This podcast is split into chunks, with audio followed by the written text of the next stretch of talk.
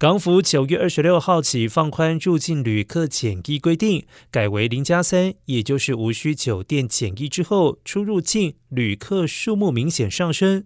香港机场管理局十七号公布，上个月机场客运量达到五十二点五万人次，较去年同期上升了超过一点三倍。不过，航空业界仍然需要时间复长，暂时没有足够的航机提供服务，因此九月的飞机起降量较去年同期下跌了百分之十六点三。香港机管局表示，自从港府公布调整检疫安排。之后，已经和机场同业紧密合作，为航空交通复苏做好准备。